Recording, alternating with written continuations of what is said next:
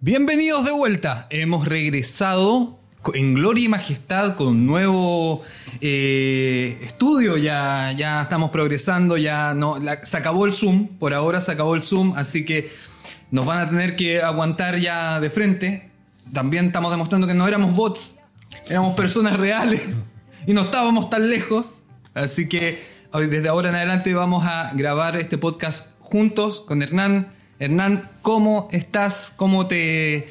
¿Cómo, cómo, cómo, cómo- reaccionas, digamos, a, este, a esta nueva, este nuevo setup, a esta nueva etapa de Hutzpah Chilense?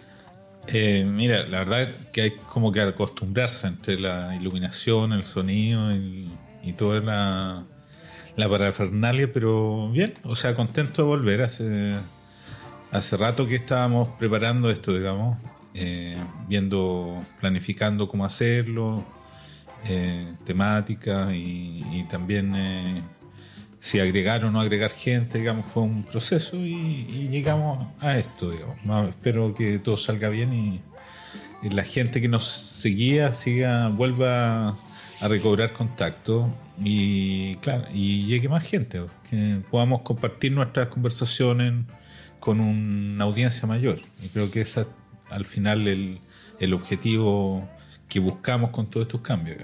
Claro. Eh, bueno, tenemos varias cosas nuevas. eh, no solamente que estamos juntos, sino que vamos a hacer algunas, algunos ejercicios. Le propuse a Hernán que cada capítulo vamos a poner un disco específico de algún artista que nos llame la atención.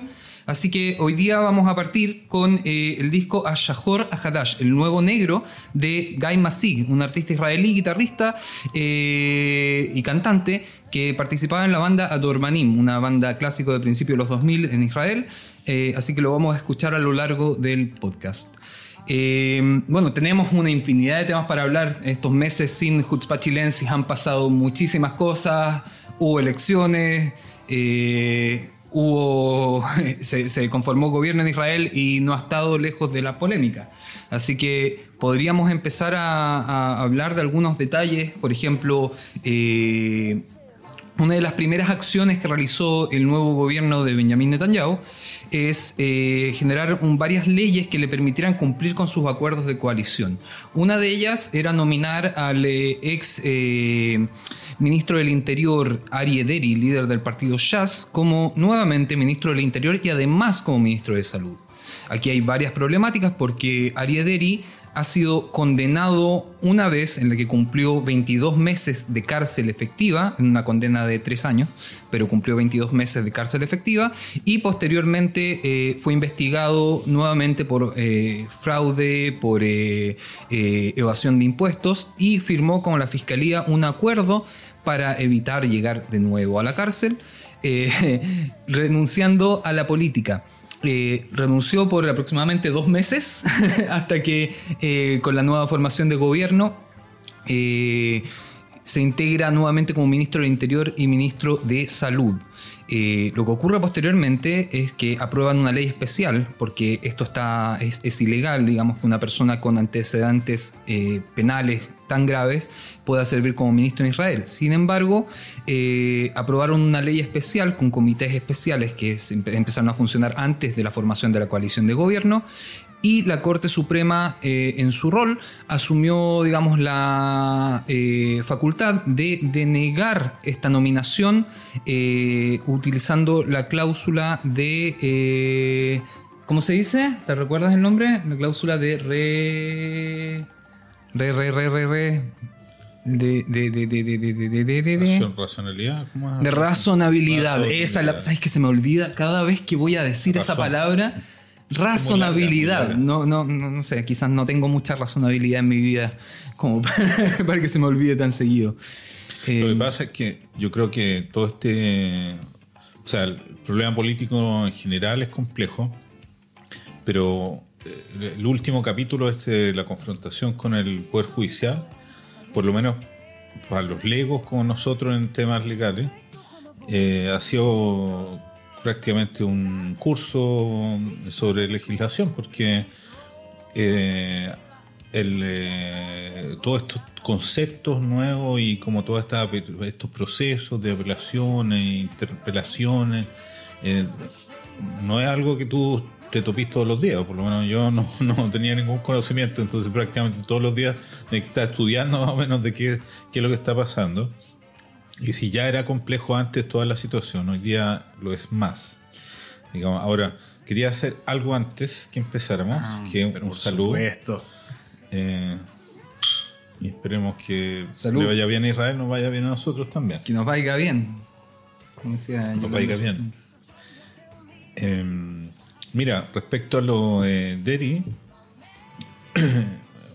eh, lo que yo creo que es interesante que la, que la audiencia entienda un poco cómo, eh, cómo ocurre, o sea, cuál es la cronología que se da como para que eh, pasen todas estas cosas que parecen tan surrealistas. Eh, y yo quería tomar esto de, un- de una perspectiva un poco más eh, a largo plazo, digamos, que en términos de, tratar de ir analizando cómo fue que el mundo ortodoxo eh, empieza a activar políticamente en, en- en la- en el escenario israelí, que no es algo tan evidente como uno piensa. Eh, no nos vamos a ir a los orígenes del Estado y el Estado status quo y todo lo demás, eh, que sería ya demasiado largo y latoso de explicar. Pero sí, quizás tomar el tema de Shas, que es el partido de, de- de este señor Ari Ederi, eh, y tomarlo como un, como un ejemplo, digamos, de, que, de, de cómo ellos aparecen, por qué aparecen eh, y cómo es su performance en el mundo político. No sé si afirmar que tomar a Ariederi como un ejemplo de algo sea. Me sonó raro la- las palabras tomar a Ariederi como ejemplo. Mira, Eh, lo que pasa es que más allá de toda esa corrupción y todo esto eh, hechos tan deleznables que han sido parte de su historial político, o sea, de su prontuario político criminal, eh, la verdad es que hay ahí un, un grupo social eh, un que digamos podemos discutir el porcentaje si son 10, si son 5, si son 15, ellos si hablan son que las 20%. elecciones. Ellos hablan que las últimas elecciones obtuvieron 400.000 votos. Eh, claro, ahora el jazz aparece el año 84, que ya es un rato, eh, que viene ah, circulando en la política. Y eh, así como habían otros partidos con- contemporáneos que estaban siempre vinculados a la palabra de algún rabino. Estos rabinos, estas comunidades religiosas, en el caso de Deri, la comunidad sefaradí, vamos a llamarlo así, eh, estaban vinculados al, en su inicio al, rabino Obadia, eh, que cumplía no solo la- las funciones de gurú, sino también de guía en- en su actuar político. Ahora, antes de esto, eh, creo que es importante señalar que, que ellos efectivamente no participaban mayormente en la vía política, eh, más allá de vincularse con el gobierno eh, de turno, por- durante mucho tiempo los ortodoxos mantuvieron buenas relaciones con el MAPAI, que eran lo- los primeros gobiernos de Israel, eran gobiernos liderados por una coalición de izquierda, y efectivamente habían llegado a un acuerdo que en tanto ellos recibían presupuestos para cumplir sus necesidades, ellos básicamente apoyaban cualquier cosa. Eh, pero hay un momento de inflexión, digamos, cuando la sociedad israelí empieza a cuestionar todo este traspaso de fondos a eh, gente que eh, no miraba con tan buenos ojos, digamos, esta cosa de que la, la gente que está en las yeshivot y, y recibiera subvenciones estatales o que directamente las familias recibieran subvenciones sin necesidad de trabajar, una cosa que el mundo laico le molestaba además del hecho de que no cumplieran la mayoría con sus obligaciones militares, por el, por el mismo hecho de ser religiosos, estaban exentos eh, de, de la obligación que todo el resto de los ciudadanos tenía que cumplir. Entonces ahí viene como un cuestionamiento. Y en ese cuestionamiento, la izquierda o los partidos progresistas eran los que lideraban ese, esa, esas preguntas difíciles para ellos. Eh, y de a poquito fueron, eh, no sé si sintiéndose acorralados, pero acercándose cada vez más a la derecha. Y eh, Netanyahu, ya desde muy joven político, entendió el potencial que había en ellos. Eh, él y, la derecha lo acogieron en sus demandas, le fueron dando espacios políticos. Y cuando aparece ya hace el año 84 como una derivación de Agudat Israel, tiene una entrada muy importante, o sea, aparte con un 5 o 6% de la votación, el, eh, que eran eh, ya, no sé, 6, 7 escaños, hasta llegar al año 99 que llegan a tener 17 escaños en el Parlamento, o sea, se convierten en la tercera fuerza política, que es justo el año en que él tenía ya un ministerio y como la, la cúspide y la debacle, porque el año siguiente lo meten preso por cohecho. El año 2000, El, año, 99 fue el juicio, entiendo. Bueno, los delitos cometidos fueron durante el gobierno de Rabin. Los delitos ¿Ah, fueron cometidos durante el gobierno de Rabin. Hay que entender que Shas no era un partido de derecha dura como se plantea hoy día. O sea, hoy día tú ves en campaña Shas hablando de el bloque de derecha y como una casi una pertenencia natural del movimiento religioso a la derecha. Eh, en correlación un poco con esta imagen eh, histórica que ha presentado el Likud desde Menachem Begin de representar a las minorías, de representar al pobre, de representar al débil, eh, se incluye un poco en eso, creo yo.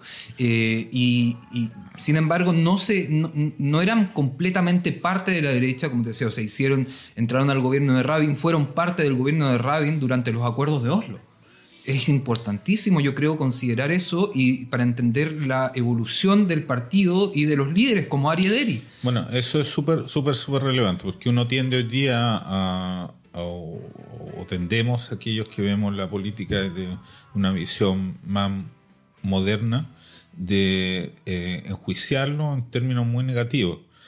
Y es muy cierto lo que tú dices, o sea, había un momento en la historia en que el, aporte de ellos ha sido muy relevante. Lo de Oslo fue extremadamente relevante que Deri apoyara eso. Eh, fue una opción para toda la sociedad israelí de dar un salto cualitativo hacia la paz.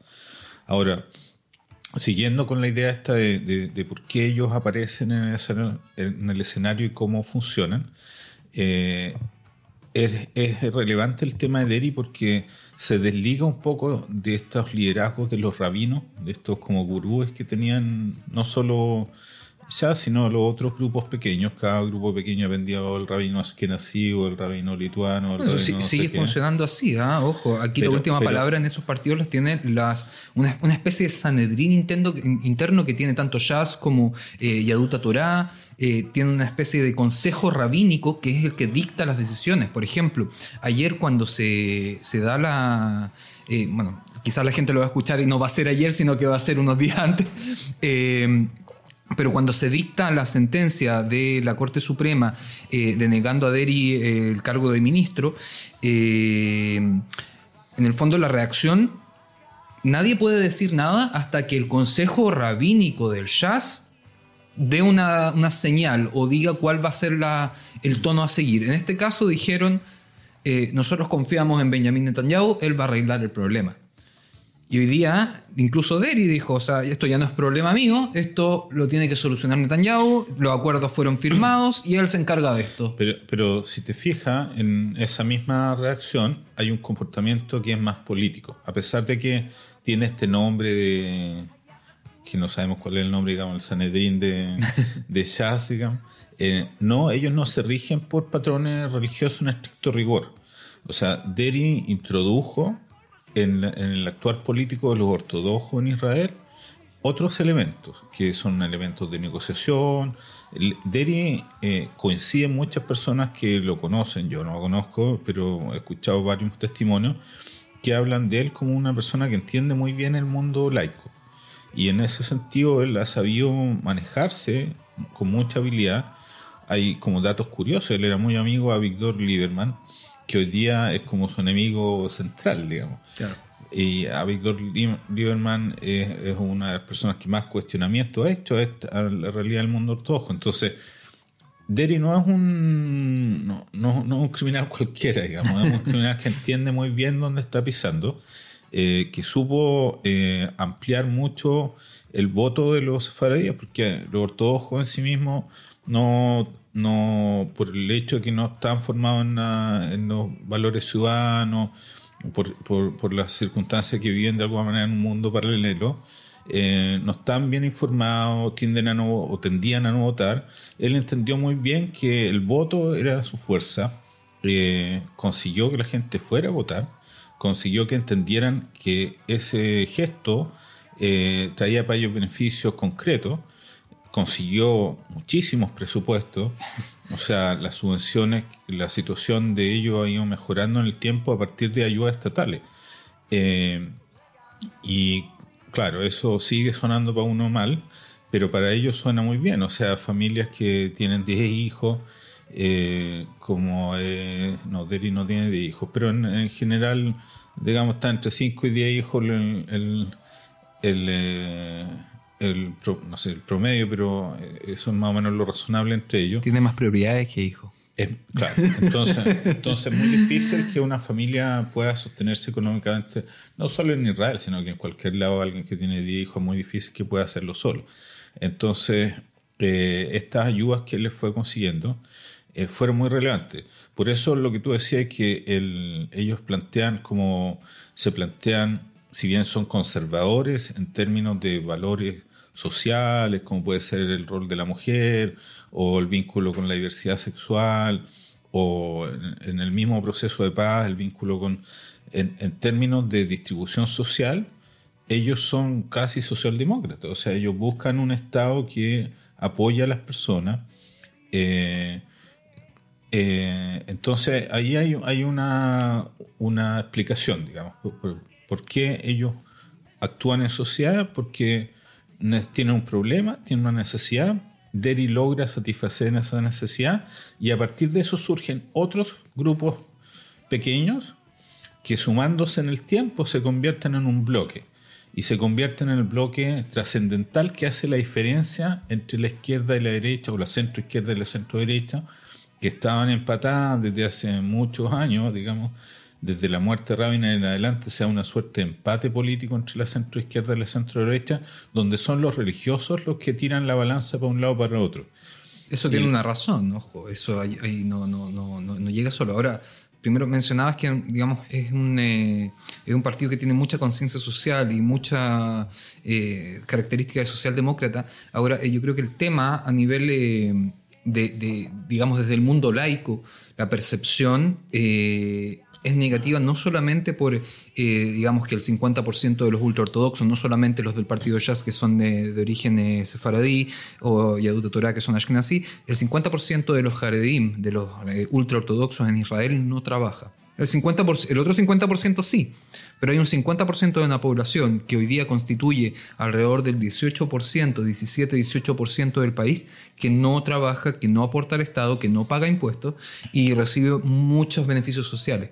Y en ese sentido, muchos de los beneficios sociales que lograba, digamos, a través de acuerdos de coalición en distintos gobiernos, incluyendo el gobierno de Rabin, pasando después al gobierno de Netanyahu, etcétera, han sido sectoriales, o sea, beneficios exclusivos para este sector de la población, no para toda la población israelí. Y justamente es algo que se repite en los acuerdos de coalición ahora en, el nuevo gobierno de Netanyahu eh, acuerdos que benefician solamente a un sector de la población. Y eso genera un rechazo tremendo eh, dentro del mundo laico o del mundo no ortodoxo en general. Mira, es cierto. O sea, esa es la realidad. Ahora, yo a partir de la derrota sufrida en la última elección he tratado de tener como un, revisarme respecto a ese tema. Bueno, ahora pongamos un poquito de contexto porque nos saltamos con Jutzpah Chilense y un montón de cosas. Meretz no entró a la Knesset. Hernán ha sido un fiel eh, eh, militante de Meretz por muchos años. Eh, ¿Qué se siente? Decime qué se siente, como dicen nuestros amigos argentinos. fue como la crónica de una muerte anunciada, digamos, porque yo, yo mismo planteé en otros capítulos de, de, de Chilense mi autocrítica, digamos, respecto al actuar del partido. Creo que no solo Mérez, sino la izquierda en general se quedó sin discurso, efectivamente, después del, de Oslo, del fracaso de Oslo, digamos, porque el, el hecho que no se cumpliera todo lo que estaba programado eh, de que nuestro partner en, la firma no fuera quien dijo que iba a ser, eh, de alguna manera dejó a la izquierda sin eh, como una repetición axiológica de una narrativa que ya no tenía conexión con la realidad. O sea, se hablaba, discutí muchas veces o critiqué muchas veces a la gente que mantiene el mantra de la ocupación, que con el correr de los años se convirtió en una, un arma de el antisemitismo, el antisionismo, y en vez de generar en la sociedad un efecto eh, de empatía hacia la causa de la paz, se genera un efecto rechazo. Entonces, eso por un lado. Y por el otro, y vinculándolo con lo de mundo ortodoxo, nos desligamos de los más necesitados. O sea, yo soy un kibbutz, un trabajador, y los partidos de izquierda poco y nada hicieron por mejorar la situación de los trabajadores. Ya no te digo de los ortodoxos, sino de los trabajadores en general. Eh, se desvincularon lentamente las demandas de la Estadrud y dejaron que la pobreza creciera. O sea, Israel está en un país, en un estado de como paradójico. Por un lado, es, históricamente el momento donde más riqueza hay en Israel y por el otro lado, estadísticamente, es donde más pobreza hay a, nivel de estadísticas, por lo menos. Entonces la izquierda no supo leer eso. Nos quedamos sin eso y la gente se alejó. Se alejó. Eh, ahora, volviendo al tema este de, de, la revisión respecto al, al, mundo ortodoxo, yo creo que eh, si algo uno rescata de su historia como, activista de izquierda es que hay que entender que siempre eh, los partidos están hechos, construidos sobre la voluntad de poder. O sea, si tú no vayas a las elecciones para ganar, estás equivocado. Claro. Que es lo que le pasó eternamente a, a Meret, que fue siempre hacer oposición. Construía toda su plataforma para hacer oposición. Quizá el último respiro que tuvo fue eh, integrarse al gobierno de Bennett Lapid, pero ya, ya demasiado tarde. Entonces, los partidos de Deri y el ejemplo en el sentido político que dio a otros eh, partidos pequeños eh, de tener voluntad de poder, de ser ellos siempre parte del gobierno, no quedarse fuera, sino hacer todo lo posible, incluso las cuestiones ilegales, para ser parte del gobierno. Y para acceder a esos presupuestos que eh, permiten a su población sobrevivir y perspectivarse hacia un futuro. Entonces ahí ellos aprendieron a, ligarse con los grupos de, eh, del sionismo religioso, donde están los, los eh, los colonos, los grupos ya más, estos grupúsculos, digamos, de, de ultraderecha como los de Benegvir, que son ya casi cercanos al fascismo, o, o el extremismo religioso de, de Maoz, que se funda ya un discurso de odio hacia, lo, hacia la diversidad sexual, hacia eh, la diversidad religiosa, hacia el mundo reformista. Entonces, sumando y sumando, digamos, a estos pequeños grupos, lograron hacerse imprescindibles. Y hoy día son imprescindibles. Entonces, nosotros como oposición hoy día eh, eh, nos equivocamos cuando no entendemos que para ser gobierno los necesitamos, o, al menos aparte de ellos. Necesitamos parte de esos votos eh, y el discurso que sostuvimos hasta, hasta ahora, digamos, de, extremo criticismo hacia el mundo ortodoxo y de poca empatía, yo creo que no nos va a llevar a ningún lado, digamos, o sea, no, no nos va a sacar de la oposición y necesitamos eh, ser gobierno, o sea, necesitamos eh, aprender de nuestro error, tener voluntad de poder y ver cómo hacemos para llegar a acuerdos con ellos sin traicionarnos a nosotros mismos.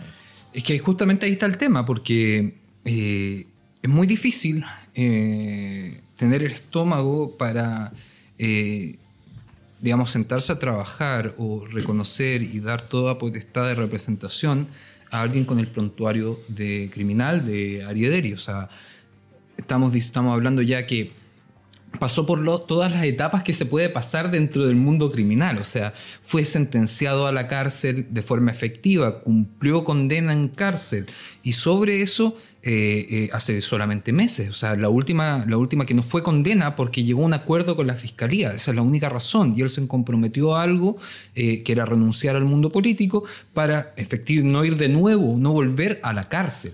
Entonces, estaríamos, si, si tú lo reconoces a él como lo hizo eh, Netanyahu y con el apoyo que recibe Netanyahu, estás validando la corrupción en el sistema político israelí. Ya, está Y- bien, pero mira, hay- el, el- Hay límites.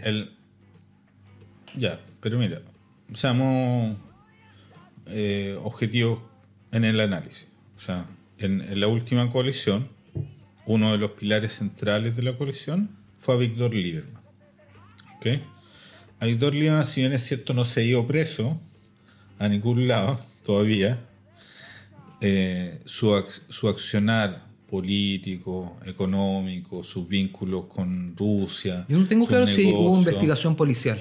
No, pues la paró él mismo porque él, él, él lo, él fue más habilidoso que Deri en ese sentido y paró la investigación en los primeros en, en las primeras etapas. Ahora, todo el mundo sabe en Israel que él no es de los trigos más limpios. ¿Entendí? Es un tipo que es más inteligente quizá, que ha sido más pulcro, que comete menos errores, eh, pero su forma de actuar está lejos de lo que podríamos decir el, político transparente.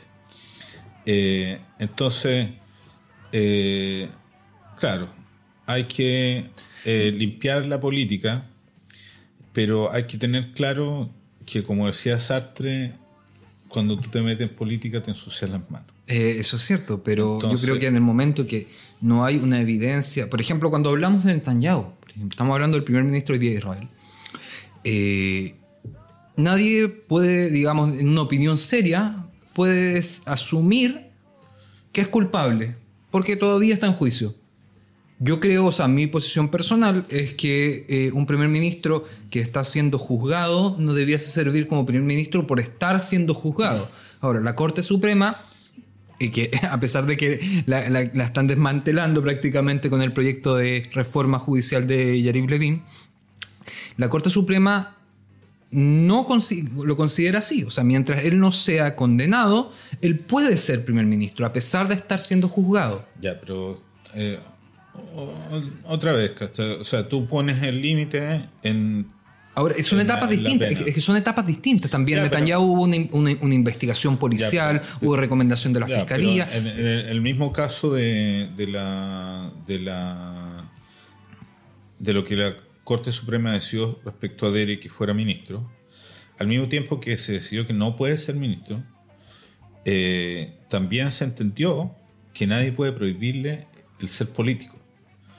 Claro, puede ser. Javier Knesset, puede ser puede Javier ser Knesset. miembro de la Knesset. Entonces, hay, hay ahí eh, A pesar de que había renunciado. a pesar de que haya renunciado y que haya tenido un compromiso, el hecho de que 400.000 o 500.000 personas votaran por él para, para representarlas, le da una legitimidad. Entonces, cuando tú así, eh, o sea, te proyectas a futuro, decís, queremos recobrar el sentido de la sociedad israelí, queremos recobrar el norte, reconstruir el sionismo, eh, reconstruir el judaísmo.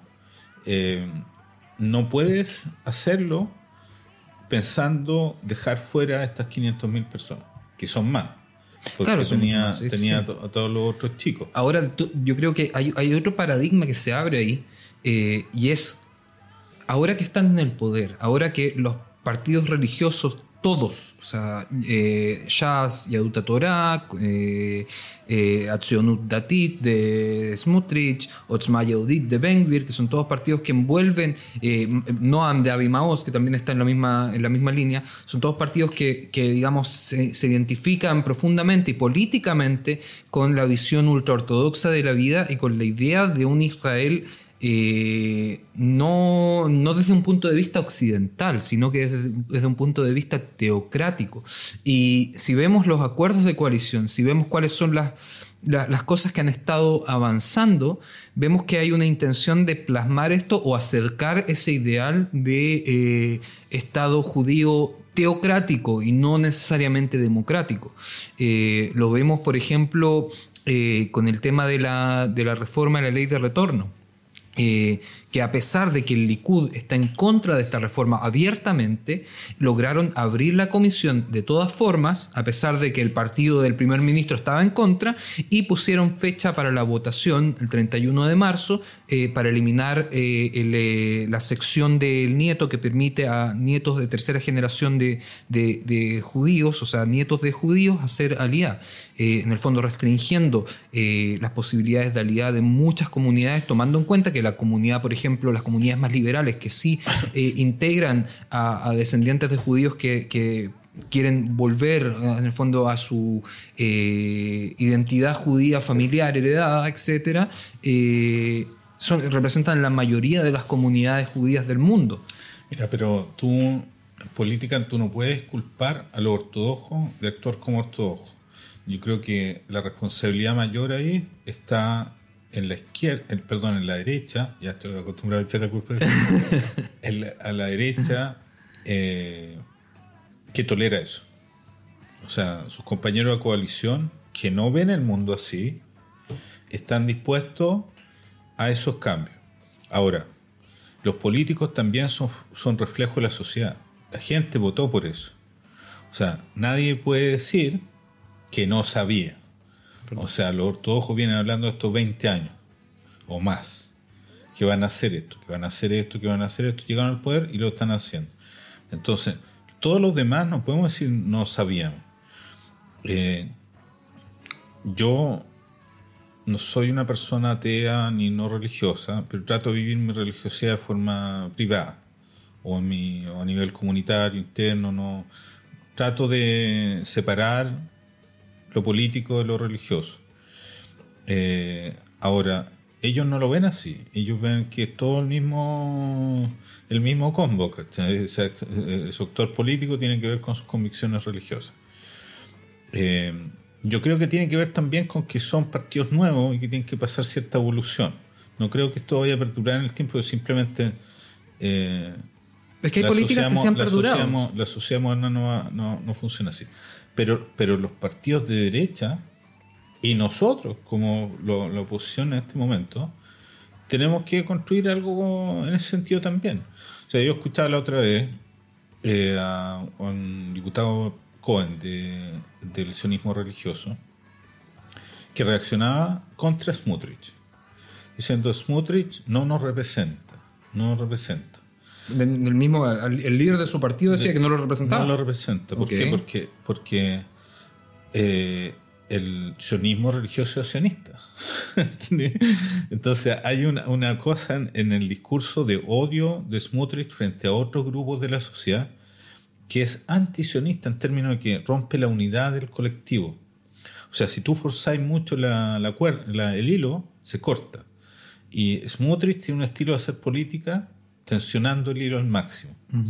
Ahora, el, todos conocemos gente religiosa, o del sionismo religioso, o ortodoxos de algunos tipos. Ellos por naturaleza no son así. No son gente que ande. Eh, eh, buscan la Geulah, quieren, quieren vivir en el, paraíso de vuelta, en una sociedad mejor, más en la perspectiva de ellos. Entonces, este continuo conflicto que propone Smutrich o Benekvir, yo no creo que represente a la mayoría de ellos. Pero políticamente ellos se expresan solo a través del voto. O sea, ellos no tienen como ti comisiones, ni la gente va acá. Ellos actúan de, otra manera. Como tú bien lo describías, tiene una, una, una lógica política que no es occidental. Eh, que, no sé si una teocracia, pero corresponde como a otros parámetros. Ahora, esos parámetros eh, son tan diferentes de nosotros que nosotros no sabemos lidiar.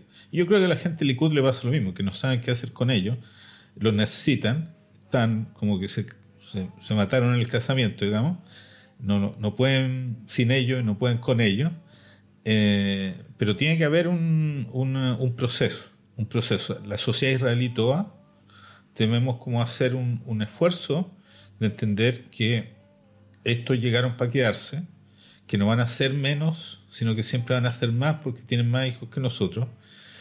Eh, que económicamente, claro, nosotros a lo mejor vamos a ser más fuertes, vamos a ser más... O sea, no necesariamente, si tú ves la- la- los porcentajes, digamos, la, la demografía del país, o sea, ves que todavía no llegan al 20% de la población. O sea, aquí en Israel aún la, mayo- en el 2. la mayoría de la Cuando, población... cuando Ben Gurión hizo el, el status quo era en Claro. el 2, ahora Pero- son el 20.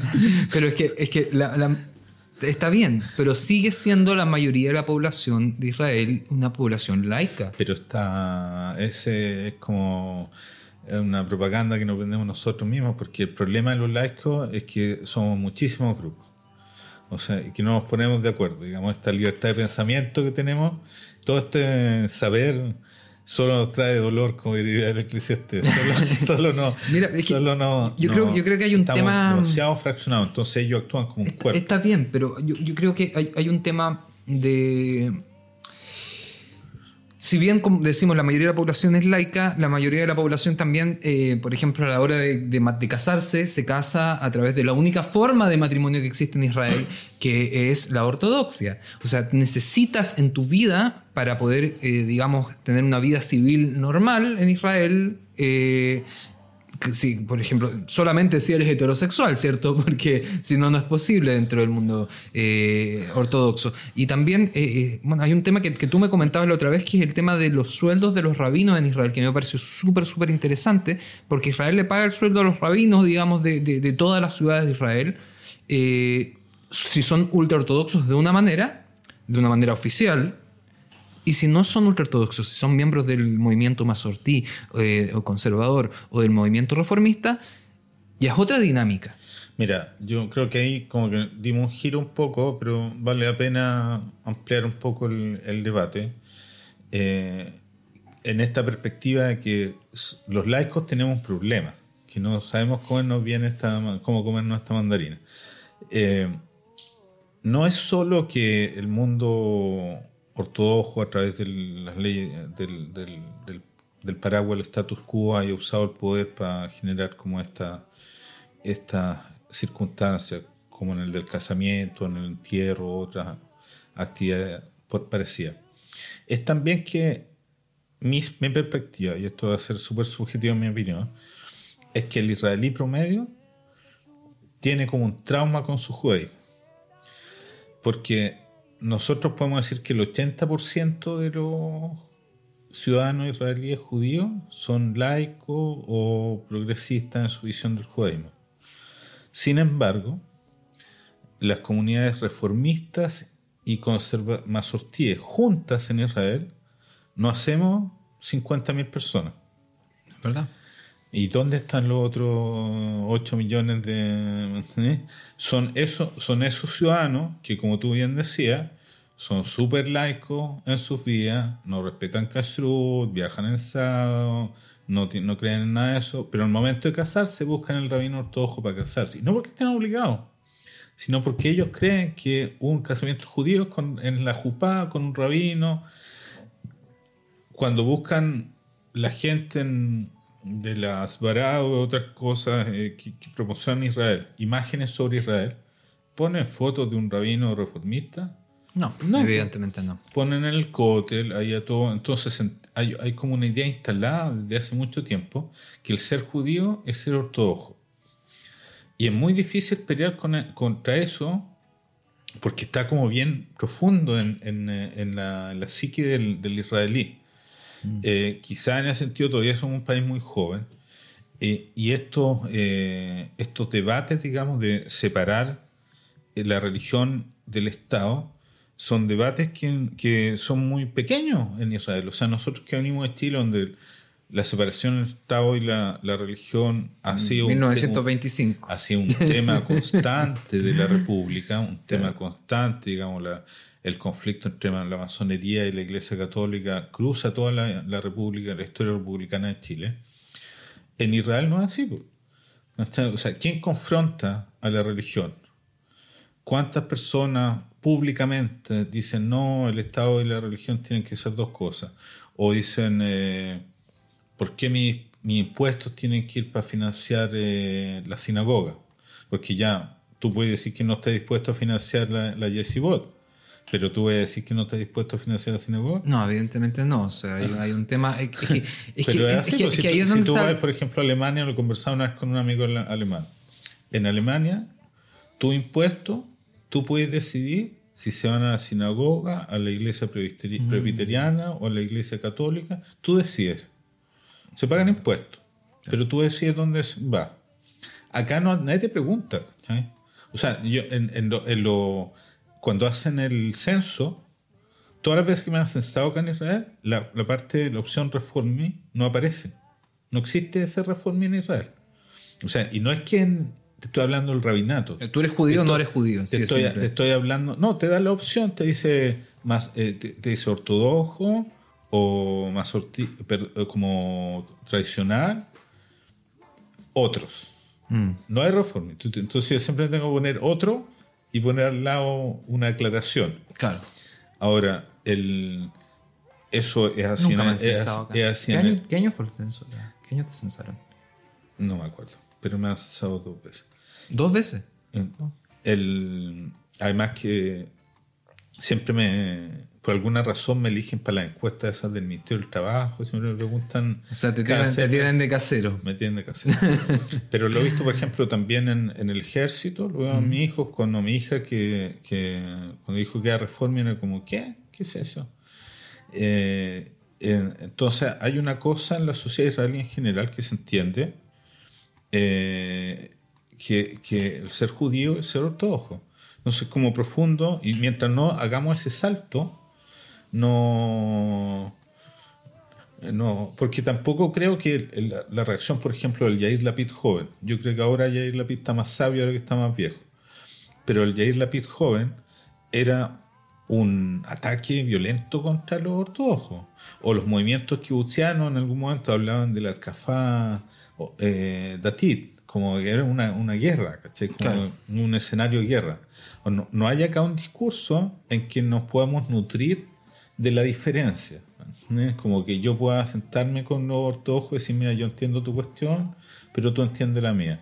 Es que claro, es que yo creo que ahí, hay un tema, porque uno como ciudadano, o sea, cuando te llega la cuenta de, de- del impuesto a la renta y tú ves que tienes que sacar de tu cuenta bancaria una cantidad importante de miles de shekels al año para pagar impuestos, o sea, acá los impuestos son muy, muy altos. Y el hecho de que esos impuestos vayan a financiar temáticas que no tienen que ver contigo y que, digamos, estamos hablando de grandes cantidades de dinero que podrían ser invertidas en educación, que podrían ser invertidas en otro tipo de cosas, eh, justamente eh, eh, lo, que, lo que vemos en, las demandas y en los acuerdos de coalición también de los partidos ultraortodoxos son la, utilización de esos fondos para temáticas que a veces van al- en contra de esto. Te, voy- a dar un ejemplo. Eh, los acuerdos de coalición, actuales eh, in- incluyen eh, la- el financiamiento municipal de eh, establecimientos educacionales, tanto de primera infancia como de escolar, eh, para instituciones no reconocidas por el Ministerio de Educación, que son las ultraortodoxas, ¿cierto? Las yeshivot, etc. Lo que, lo que, lo, que se compromete eh, eh, a esto con los partidos ultraortodoxos es a que las municipalidades, desde su presupuesto municipal, que es financiado por las contribuciones que pagamos todos, eh, vaya a salir ese presupuesto. Entonces, ¿qué es lo que pasa? Que a una municipalidad que tiene 100 y tiene para gastar 100, va a tener que destinar 20, que antes no tenía presupuestado, para financiar estas, estas instituciones. y va a reducir pero- el, el- pero mira, el- si esto, si esto, si fuéramos- 170 alcaldes firmaron una- un documento eh, negándose a hacerlo. Está bien, pero si Desestabiliza si el trabajo municipal. Si estos fueran eh, eh, jardines infantiles Waldorf, nadie le quería. Eh, mira, sea, yo creo la- que yo creo que más allá de los jardines infantiles el tema son la, educa- educación básica y media. ¿Por qué? Porque estos es- no todos estos, estos establecimientos entregan contenidos base. Eh, estoy hablando de matemáticas, estoy hablando de inglés, estoy hablando de digamos eh, herramientas para salir al mundo laboral algún día. Yo creo que ahí sí hay un tema, eh, y ha sido un tema de debate interno en Israel muy, muy fuerte, eh, est- esta negativa a insertarse de forma minimalista al mundo y al mundo laboral. O sea, esto también voy a, voy a dar una, una opinión personal acá. Yo creo que eh, lo- lo- los padres, los abuelos de, de, de- de de los representantes hoy día que buscan este tipo de políticas, tenían que trabajar igual. O sea, en otros países antes, antes de, de- de llegar a Israel, eh, ejercían su judaísmo de forma ortodoxa de la misma forma, pero también tenían que trabajar. Ya, pero. Y tenían mira, que hacer un aporte al país como cualquier otro ciudadano. Yo no, no estoy en contra eh, personalmente de, de la religión o de la visión de religión particular que pueda tener cada uno. Pero yo creo que el negar esas herramientas es encasillar a, las futuras generaciones a no tener habilidades y no tener un poder de decisión real frente a cómo quieren enfrentar sus vidas. Mira, yo creo que hay, hay tres cosas. Una es, que, es la caricatura, que nadie trabaja. No, O sea, obviamente. eh, o sea, o por eso mencionaba cuando- antes yo- que el 50% yo- yo de los conozco- ultra ortodoxos, estamos hablando de los Haredim, digamos, la gente, no, no de la gente religiosa que usa kippah, estamos hablando de los ultra ortodoxos que rezan todo el día, digamos, que con, pero- digamos, al pie de la letra, etcétera. El 50% sí trabaja. Pero Sí, trabaja. acá- está- antes estábamos hablando de los ortodoxos en general, digamos, porque el grupo de Deri son gente que trabaja. Son gente que va Sí. al ejército. Deri fue al ejército. ¿Cuántos meses? Cuatro meses, pero Cuatro fue. meses. Pero fue, ¿cachai? Smutrich fue al ejército, dije seis meses, pero fue.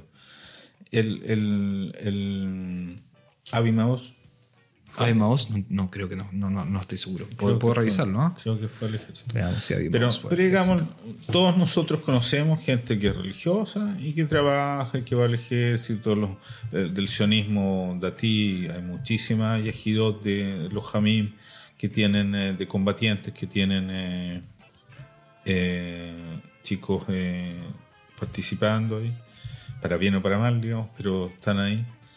Eh, entonces, lo primero es la, catu- la caricatura, que hay que separar, digamos, quién, quién es quién. Ellos no son, los ortodoxos no son un solo choclo, sino que hay, hay que desgranarlo, hay que ver cuáles son cuáles. Después está eh, el entender lo que tú decías, que es otra cultura eh, laboral, organizacio- organizacional. eh, ellos tienen sus propios, las redes sociales o las redes de educación son trabajos. O sea, la gente en, en yeshivas que enseña o que mantiene administrativamente trabajan ahí. No es que estén haciendo nada, durmiendo todo el día, trabajan. Eh, ayer fui al cótel y estaba, de- había, había unos 50, 60 niños que sentaditos, nunca había visto en, en el cótel, es como una clase de, de- no sé, estarían rezando, estarían estudiando. Sí, estuvo en Najal. Claro, pero eso te- eran, eh, hablábamos de Abimaus que estuvo en, en o sea, cumplieron, eh, eh, por eso te decía, siempre se dice, bueno, no hicieron el ejército, bueno, ahí hay uno que sí hizo el ejército, y hay muchos, o sea, la caricatura. Segundo, que eh, abrirnos a que nosotros entendemos que lo productivo es el modelo capitalista, moderno, eh, high-tech, como quieras tú entonces hay que entender que ellos tienen un, un, un sistema eh, o modelo social, económico, cultural, etcétera, que es diferente. Que hay que evaluarlo, hay que ayudarlo a que les vaya mejor, pero no voy por eso quitarles todos sus rasgos culturales. O sea, es No, como, es como así decir, mira, la agricultura, yo que soy kibutznik, que vienen cada cinco minutos diciendo la agricultura no tiene futuro, el socialismo tampoco, desármense. ¿Por qué? Funcionamos. Hay, hay ahí el, el mundo capitalista dominante, es un discurso constante contra los kibutzim. No estoy igualando los mundos religiosos, pero estoy diciendo que cada particularidad hay que tratar de entenderla. Creo que nosotros hacemos poco esfuerzo por entenderla, como que lo, lo encasillamos en la caricatura y nos quedamos. Y tercero, Ari Deriot. Ari Deri, es que, es que- hay, un vez, tema porque- que, que tiene que ver, no tiene que ver con que sea religioso. no, no, que él, él fue también eh, eh, de los primeros que, bueno, Ariel y todo esto han estudiado. O sea, Smutrich es abogado, son, son el mismo Benekvir abogado, tú decías, Mira, un abogado de- para defenderse. la- pero- eh, eh, de, hecho, hay, hay una historia bien curiosa sobre Itamar Ben-Gvir. No sé si, como, como no hemos- lo, lo hablamos hace bastante tiempo sobre él, no, no hemos hablado desde, desde las elecciones, etcétera, en podcast. eh, Itamar Ben-Gvir es el eh, líder del partido Poder Judío, una persona que ha sido. ha ha tenido un activismo eh, radical eh, de ultraderecha, eh, hasta ha tenido 53 juicios, 53 Tabei Shum. Digamos, hoy día Netanyahu tiene 3 al mismo tiempo. Eh, Itamar Ben-Gvir ha tenido 53, de los cuales 8, en 8 ha sido condenado. Y ha sido condenado por incitación a la violencia, por incitación al terrorismo, etcétera, etcétera. Hoy día es el ministro de Seguridad Nacional y tiene un poder más allá del que tenía el ministro de Seguridad Interna del gobierno anterior, porque se aprobó una ley especial, la ley Benvir, antes de la formación de gobierno, como parte de los acuerdos de coalición, para que él tuviera mayor poder sobre las policías. Y, aquí hay un tema que, por lo menos, no- no- yo creo que no tengo que esconder mi postura frente a Itamar Benvir. O sea, es la, la- la experiencia de Itamar Ben-Gvir frente a la policía ha sido las veces que fue detenido, no, no otra, porque él tenía prohibición por el hecho de tener antecedentes penales. Por ejemplo, si, No, pero si- fíjate si que quisiera como- servir a la policía, no puede. Fíjate que como abogado, él tiene la gracia que le ha ganado varias veces juicio a la policía. Y tiene como 100 ca- eh, demandas contra la policía, porque él ya como le presta servicio a otros de sus amigos. Entonces, eh, eh, un- tiene una experiencia desde, el- desde, el- desde el- la posición del, del enjuiciado, digamos. Claro. Y, y- y le ha servido, o sea, le ha ganado, le ha ganado la policía. Sí, o sea, sí. Si alguien, no digo que va a ser un, o sea, bueno en su, en su rol, eh, pero, pero la reflexión que quería hacer es que el, el- esta inserción en el mundo político le ha obligado a tener nuevas habilidades, a estudiar determinadas cosas, aunque sea en el, en el chiste, digamos, estudiar para defenderse a sí en, el caso de Ari Ederi es un poco distinto. Ari Ederi, eh, antes de entrar a la política, era director de una yeshiva. No, él trabajó también para, ¿cómo se llama? El del 81 al 83, en, ah, como administrativo en, eh, en Gush Etzion, también eh, como en todo asentamiento. Eh, o sea, él, él- lo que quería decir es que él tuvo No, la pero, o sea, visión. si, él si- tuvo- si vemos su, historia, su historial laboral, eh, Está bien, pero en comparación con la can- digamos con, con- es que ahí hay un tema Eh, Pero él es político, es como decir que ha hecho, no sé, cualquier otro político. ¿cachai? Son políticos, su trabajo es ser político. está bien pero Entonces, o sea pero no claro, cualquier deja- político llega a tener 4 millones de shekels en la cuenta o sea Bueno, ¿cuánto tiene ayer la en la cuenta no sé cuánto tendrá en su bastante- tiene cuenta bastante más. Entonces, el. El, eh, no creo que más que debería sinceramente El Lapid, ya- el Lapid tiene muchísimo. El, No, lo sé. Cuéntalo en millones de dólares, no millones de shekels. Entonces, que puede ser trabajo en la tele, lo que súper merecido, pero no es pobre. No pobre pobre no- pobre no, pobre no falta, es pero yo, yo, yo Bennett me- me- tampoco era pobre. o sea, Bennett, entonces no- Bennett, no, Bennett tenía, es distinto. Bennett es un empresario, viene un- Ben- llegó a la Knesset ya haciendo Es mucho que dinero. es que otra vez, no, no creo que hay que confundir las cosas. O sea, que, eh, lo que quería decir con, con Derry, que él vio que su mundo necesita eh, entrar a tener otros trabajos. O sea, la- lo que él está promoviendo, que no alcanzó a promoverlo porque ya no va a poder ser ministro, digamos, pero era una cierta capacitación. Lo que hablábamos ayer, que, que pudieran entrar después de la Yesivot a tener algún otro tipo de trabajo, o en el área de salud, o en otra área. Hay ahí eh, modelos que se están discutiendo hace tiempo sobre el- las mujeres trabajan hace Sí. tiempo, hace tiempo. Eh, y eh, acá en el Kibbutz Gesser, la mitad de las metaplots son todas ortodoxas. Y, quizás, no son las mejores, pero no son gente que le falte cabeza, digamos. Entonces, hay ahí un proceso que ellos están empezando a dar de capacitarse en ciertas habilidades para el mundo moderno, como tú decís. Ahora, le faltan muchos pasos, digamos. Pero Derry, al contrario de lo otro, tiene esa, tenía esa claridad. No sé si decirle tiene o tenía porque no sabemos. No sabemos qué va a pasar. O sea, hablemos un poquito de eso antes de. Porque ya llevamos, un, digamos, bastante. Estamos bien adentro del podcast, estamos llegando ya al final, pero yo creo que hay ciertas cosas que hay que eh, mencionar. Eh, ¿cuál es, qué, es lo que pasa ahora? La Corte Suprema eh, le negó a Deri la posibilidad de ser ministro de Interior y ministro de Salud por sus antecedentes penales. Eh, y Netanyahu tiene distintas opciones hoy día. Hoy día se presentó también la, asesora eh, legal del gobierno, le, presentó la carta oficial a Netanyahu que tenía que despedir a Ariadeli de su cargo y nombrar nuevo ministro de Interior y ministro de Salud. Eh, pero ¿cómo va a cumplir él los acuerdos de coalición, digamos, los compromisos con Ariaderi en este sentido? Se rumoreaba la opción de, darle un cargo de primer ministro alterno, eh, que es una figura que no sería, digamos, no entraría dentro de las competencias de la Corte Suprema bajo la cláusula de re... Siempre se me olvida, ¿viste? Cada vez que lo quiero decir se me olvida. Razonabilidad. De razonabilidad. Eh, y podría ejercer en ese sentido. Eh, lo que yo creo que para el público sería una especie de, o sea, yo como civil me sentiría absolutamente más defraudado de lo que me siento, eh, sabiendo que la Corte Suprema le prohíbe ser ministro, pero le van a dar igual ser primer ministro alterno. yo, eso no es, digamos, no es seguro. hay, hay, hay, varias posibilidades. Em, por ejemplo, el primer escenario, según esto, estamos, nos estamos torpedeando aquí directamente. Eh, bueno, lo primero sería, digamos, que apuraran la, eliminar la cláusula de razonabilidad.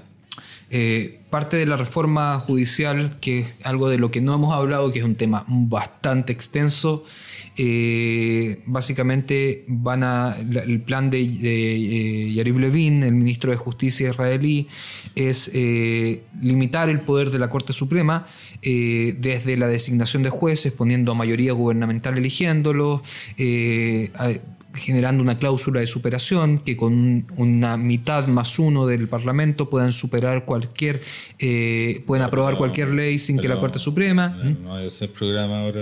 No, no, no, no, estoy haciendo el error. y otra es eliminar la cláusula de razonabilidad, que es la cláusula que se acaba de eh, utilizar para eh, impedir a Deri ser ministro. si logran pasar eso, eliminar esta cláusula, podrían de nuevo nominar a Deri como ministro del Interior y ministro de Salud. Esa es una de las opciones, pero puede tomar tiempo. Eh, la oposición va a exigir debates, evidentemente. Eh, hay, un, fuerte poder israelí, digamos, hay, una, hay una cohesión de, organizaciones, y no solamente los partidos políticos que están en contra de la reforma judicial. Seguramente nuestros eh, espectadores han visto las protestas masivas. Eh, y las protestas que van a seguir, eh, digamos, tomando lugar en distintos puntos del país eh, respecto a la reforma judicial, puede tomar tiempo, no, puede que no sea tan rápido como, como ellos esperaban. Mira, Deri, sea ministro o no sea ministro, no es tan relevante, porque si tú te fijas en su carrera política, lo que él ha hecho siempre es no solo conseguir poder, sino conseguir recursos los recursos ya los consiguió. Y eh, los recursos él los va a seguir administrando, sea como ministro o sea como líder del país. Netanyahu tiene historial de no cumplir los acuerdos de coalición. Eso. Sí, pero mira, esto, si se trata de plata, eh, yo creo que todos entendemos que si no les da plata, se van a bajar. También hay que entender que eh, la segunda opción es, claro, como justamente tú decías, dejar a Deri un poco de lado, porque el viceministro el viceministro del Interior y el viceministro de Salud es justamente la mano derecha de Deri. Eh, Moshe Arbel, eh, que en el fondo sería como, ok, ahora trabaja solo, en vez de trabajar en conjunto con él, ahora trabaja solo. no, no generaría una, diferencia. Va a, ser, como el modelo Obadia Deri, solamente que él va a ser el Obadia y el otro va a ser el Deri. Claro, algo así. No, no es una cosa tan distante. Nosotros, otra vez, nosotros pensamos que es algo que va a ser inaceptable para ellos pero en, la, en, en, la, el sistema organizacional de ellos funciona. Todos le van a preguntar a Der igual. O sea, no van a mover un dedo, que, aunque él no sea el ministro, van a ir a preguntarle igual. Porque es, es así ellos funcionan, digamos. Claro. Ese- es, su, es su lógica de trabajo. Ahora, yo creo que no va a ser tan dramático como nosotros pensamos, porque, porque de partida ya no se bajaron del gobierno. O sea, si se hubieran querido bajar del gobierno, desmembrar el gobierno. Mira, nunca es tarde, ¿eh? nunca es tarde, pero hay- por eso te digo, o sea, según si la prensa hay cuatro opciones, son cuatro opciones. Uno, que eh, se apruebe la, se elimine la, la cláusula de eh, no razonabilidad. no sé para qué dos, esa opción. dos eh, como decía anteriormente, que el viceministro asuma y que, como tú dices, que Deri, digamos, funcione como el eh, Pepe, Grillo del- de los ministerios. Eh, la tercera opción, eh, que es la que presentaba al principio, que es que se forme un gobierno de rotación donde Deri sea primer ministro alterno y para eso tendrían que dar el mismo gobierno, de forma, creo que nunca ha pasado en la historia de Israel, que un gobierno se haga un autovoto de no confianza, digamos, para poder reestructurar la, la co- la coalición de gobierno y así crear, eh, digamos, un puesto para Deri como primer ministro alterno. Y la cuarta, que yo creo que también es la menos probable, es que eh, el Consejo el Consejo de Sabios de la Torá de Jazz, así se llama el, el que decíamos Sanedrín, como que tienen, se llama el Consejo de Sabios de la Torá del Jazz, eh, instruye a los miembros del partido a renunciar a la Knesset eh, llevándonos a otras elecciones. Yo creo que eso es lo menos probable. No, Es lo que menos les conviene a ellos y es lo que menos les conviene a Netanyahu, Van evidentemente. a, van a, van a ser eh, primer ministro Tajlufi no va a ser porque Netanyahu no quiere que sea. O sea, Netanyahu tiene súper claro de que eso no es posible. Y va, le van a dar su taxi se va a quedar a un lado. Eh, va a esperar a que pase un tiempo hasta que haga, se, haga- se implemente toda la reforma y se generen las condiciones que le permitan volver a la política. El tipo tiene paciencia Sí. no está apurado. Le digo bien. Eh, Todos entienden que el gobierno tiene que mantenerse, todos, todos eh, el lado de ellos, digamos. Sí. Entonces no, no van a arriesgar todo lo que han, lo que han ganado. O sea, la- como tú, como tú- tu frase predilecta, digamos, hay que recordar que ganaron a penita. O sea, no- 30 no- 30.000 votos de diferencia entre los No. bloques si contamos, digamos, a los partidos árabes en su totalidad No, no. eh, dentro de la, del Sí, bloque, digamos, contrario a Netanyahu. Si hay, Sí. si hay elecciones de nuevo, el escenario no va a ser el mismo. Hoy día. Las encuestas, de hecho, lo dicen. Las encuestas lo dicen. Mira, tengo, tengo por acá, a ver si lo puedo encontrar. Eh, no venía preparado, pero, pero sí venía preparado. Tenía algunos datitos. De hecho, hoy día tengo, tengo un dato rosa así, pero maravilloso hoy día. Eh, dame un segundito. Acá, acá, acá, acá. Uno de estas. Eh, de partida hay ciertas cosas, por ejemplo, sobre Deri. Espérate, pero ya te estás desperdigando mucho. No, no, no, no, no, sobre Ari Ederi justamente era. eh, eh, aquí está. Se hizo una encuesta en el canal 12 hace unas par de semanas. eh, preguntando si estaban de acuerdo con que Ari Ederi sea ministro. El 65% de los encuestados votaron que no.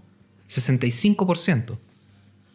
¿Ok? Eh, eh, eh, es importante. O sea, la gente tiene una conciencia, esa- ya está instaurado que Deri es un criminal serial. Sí, pero mira, todas esas encuestas, la gente que votó por Netanyahu no sabía que debería ser ministro.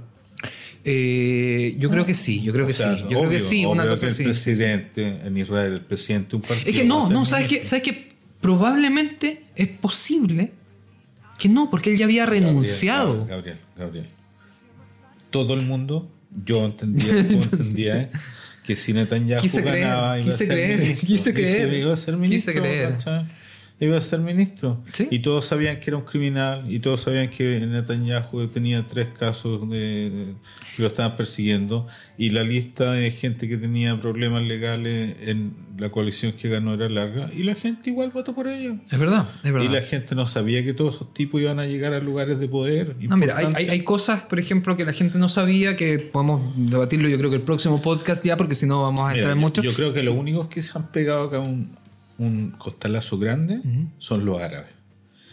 Porque en los grandes culpables, en mi opinión, de toda esta weá, son los árabes que se, se, se abstuvieron de entrar, de mantener el gobierno, de apoyar el gobierno anterior.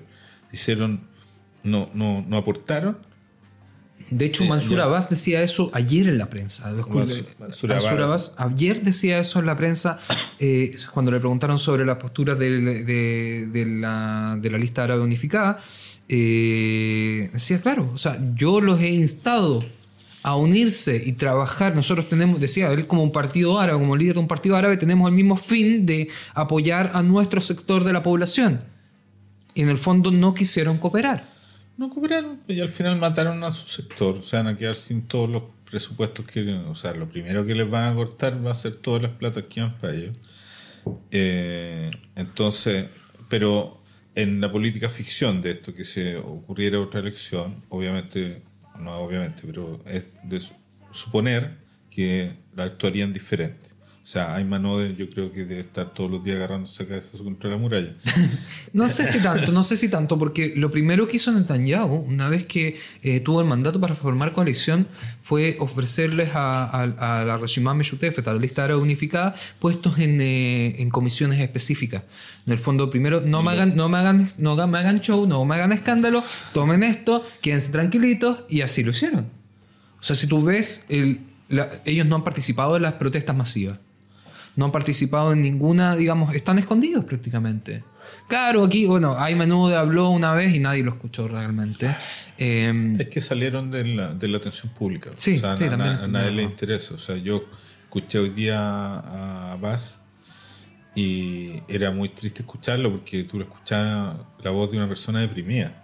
De hecho, la periodista le dice, ¿estás deprimido? tiene primero.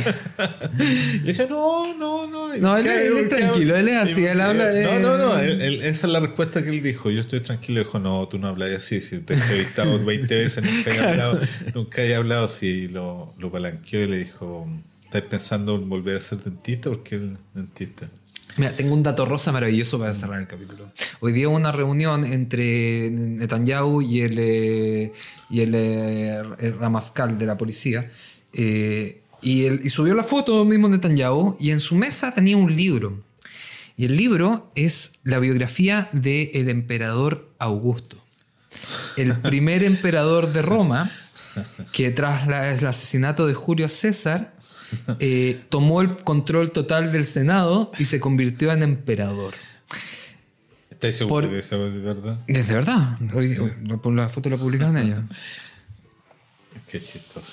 Entonces, eh, estará. eh, claro que la, historia la historia del emperador Augusto, una historia, digamos, que eh, el emperador tu- tuvo un, un- un papel muy positivo, por decirlo de cierta forma, dentro de lo que era el mundo político romano, a pesar de ser, digamos, un líder totalitario absolutamente, eh, generó mucho desarrollo en Roma. Quizás está tratando de eh, un poco personificar esta, esta imagen. Eh, claramente no estamos en Roma, ni Netanyahu es Augusto. No, pero es realmente una persona mayor que está ya al, al final final absoluto de su carrera. Entonces yo, tú estás ya pensando, o sea, él ya muchos años, ya pensando en cuál es el legado que tú dejas. Entonces, si yo fuera Netanyahu y estuviera viendo toda la cagada que hay en el país, ese va a ser mi legado. Puede ser al pueblo desunido, a la economía destruida, al, al- al país sin un norte, eh, estaría preocupado. Sí, bueno, o sea, ahí, hay, hay, un- hay una especie de memes, de estos memes políticos que hacen los partidos internos. Yo, he visto algunos en, el partido donde estoy, en Yatir, eh, sobre el fin de la. O sea, cómo se recibió el país a cómo se entregó. El país se recibió con un 12% de desempleo y con un déficit de 115 o 114 billones de shekels.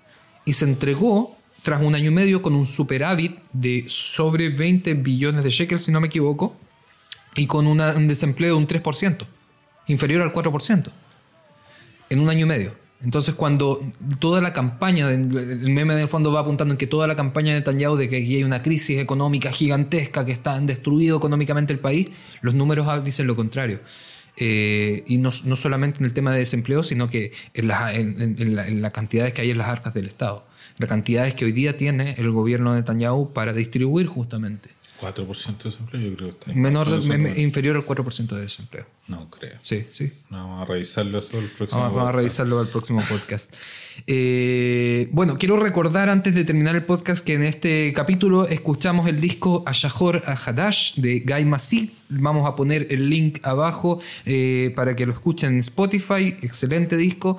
Vamos a pensar aceptamos sugerencias para el próximo capítulo. Si alguien tiene sugerencia de algún disco para escuchar en el fondo, digamos, y que no sea eh, nuestras voces sepulcrales eh, en soledad. Estamos como Abu Mazen. Abu. Ah, le cambié el nombre. Eh, ¿Quién Mansur Abbas? Masurabad. No, Abu Mazen también debe estar deprimido. Abu, Abu Mazen, eh, bueno, sí. Sí. Bueno, ¿cuántos años de, de gobierno cumple este año? ¿En su periodo de cuatro años? ¿19? ¿18, 19? 18, creo. No sé, ya perdí la cuenta. pero harto 19 o tiempo. 18 en, en un periodo de, de cuatro años. Maravilloso. O sea, el tiempo. Pero eran cuatro años del planeta Saturno. Abu Mazen, el presidente de la Autoridad Nacional Palestina. Bueno, nos despedimos por esta ocasión. Un placer, Nos vemos. Vamos a estar haciendo podcast. Ya no vamos a volver semana a semana. Vamos a hacerlo cada dos semanas. Así que eh, se van a tener que aguantar un poquito. Vayan escuchando de 10 minutos para que les dure. Vayan haciéndolo rendir en las próximas dos semanas. Así que, bueno, nos vemos en dos eh, semanas más. Sí. necesitamos como opiniones, ver qué, qué- qué mejorar, qué... Nos van a despedir a los dos. No, eso es lo bueno que estamos nosotros dos y no nos podemos despedir uno del otro. Hay espacio en la mesa para uno más. ¿ah? Yo creo que podríamos empezar a pensar en algún invitado. Quizás también a través de los medios digitales podríamos tener un invitado a distancia. Pero como quisi- quisimos hacer este capítulo un poco más íntimo por ser la vuelta eh, en gloria y majestad del podcast Jutzpah Chilensis. Así que nos vemos en dos semanas más. Que estén muy bien. Chau, chau.